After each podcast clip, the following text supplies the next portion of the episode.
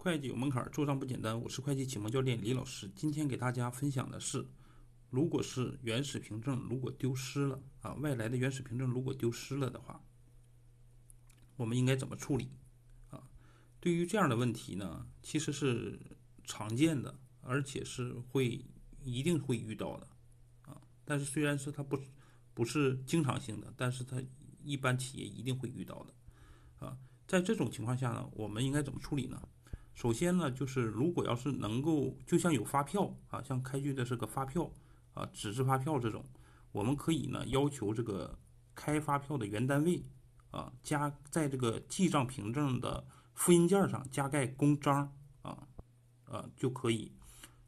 呃，在呃就是注明呗，就是与原呃原凭证是一致哈，就是这样的字据，完了加盖公章啊，基本上就可以作为。这个经过再经过咱们自己单位的领导的批准后，啊，就可以作为原始凭证，啊使用。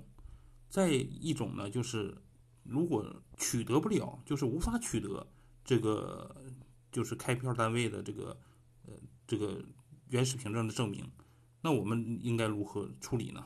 一般情况呢，比如说像说火车票、汽车票啊，如果就是什么打打车票丢失了的话，呃，又是实际发生的。那就是当事人呢，应该是写一个情况说明，由单位领导呢批准后啊，代做原始凭证，啊，这种呢一般都是金额不大啊，就是影响不大的，而且呢，呃，是确实是容易丢失的这种情况，啊，